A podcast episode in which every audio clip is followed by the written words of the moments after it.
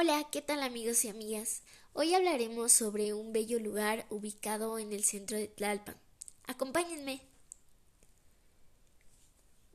Aún recuerdo la primera vez que escuché hablar sobre este recinto.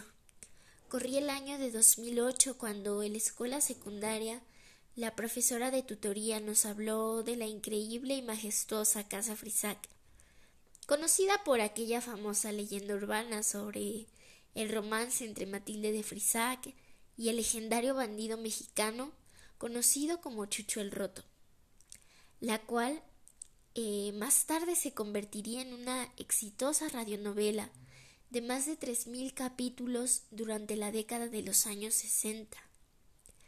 Al escuchar de tan maravilloso lugar, le pedí a mi tía que me acompañara a conocerlo. Para mi fortuna, ella ya lo había visitado puesto que durante su infancia y adolescencia los abuelos solían visitar el antiguo pueblo de San Agustín de las Cuevas para que los niños se distrajeran.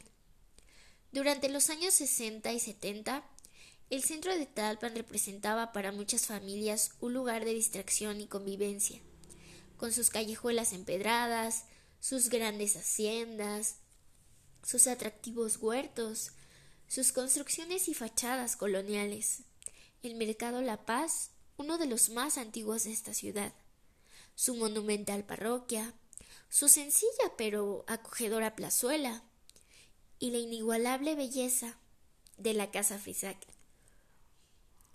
Al llegar al recinto, admiramos la fachada de la entrada, distinguida por el encanto de sus arcos de tabique, de tabique rojo, plasmados en reconocidos filmes mexicanos, como Los Olvidados de Luis Buñuel, Las Abandonadas de Emilio Fernández y La Sonrisa de la Virgen de Roberto Rodríguez.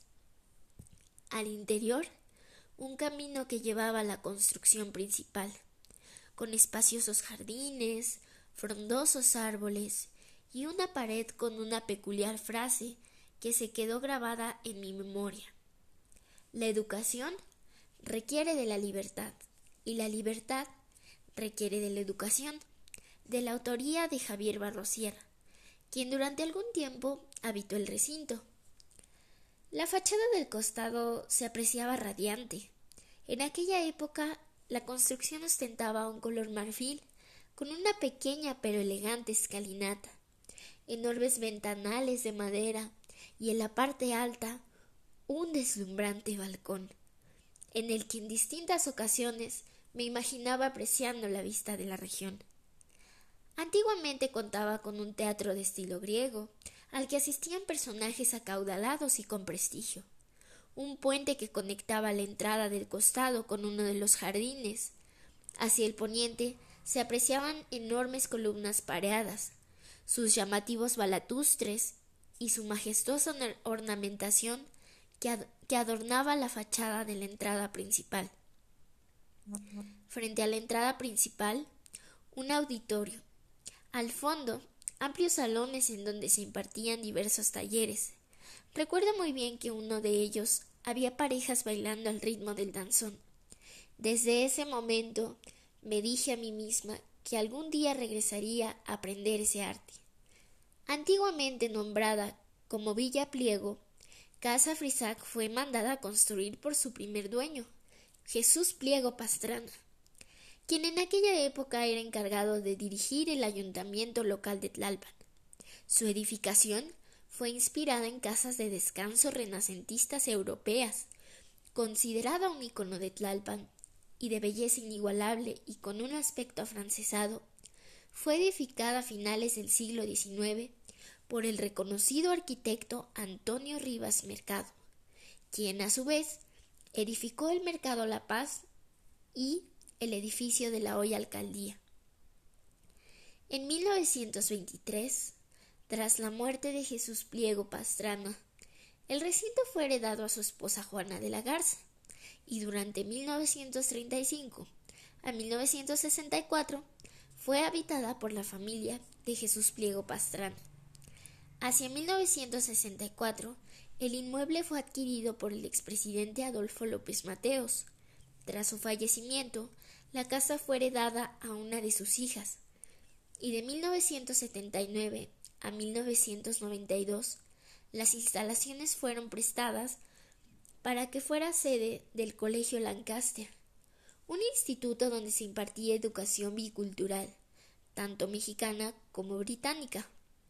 Hacia 1986, el inmueble fue incorporado al decreto de zona de monumentos, por lo que las modificaciones que se le podían realizar a la construcción eran limitadas. Finalmente, en 1999, el gobierno del entonces Distrito Federal adquirió la propiedad, la cual donó a la hoy alcaldía de Tlalpan.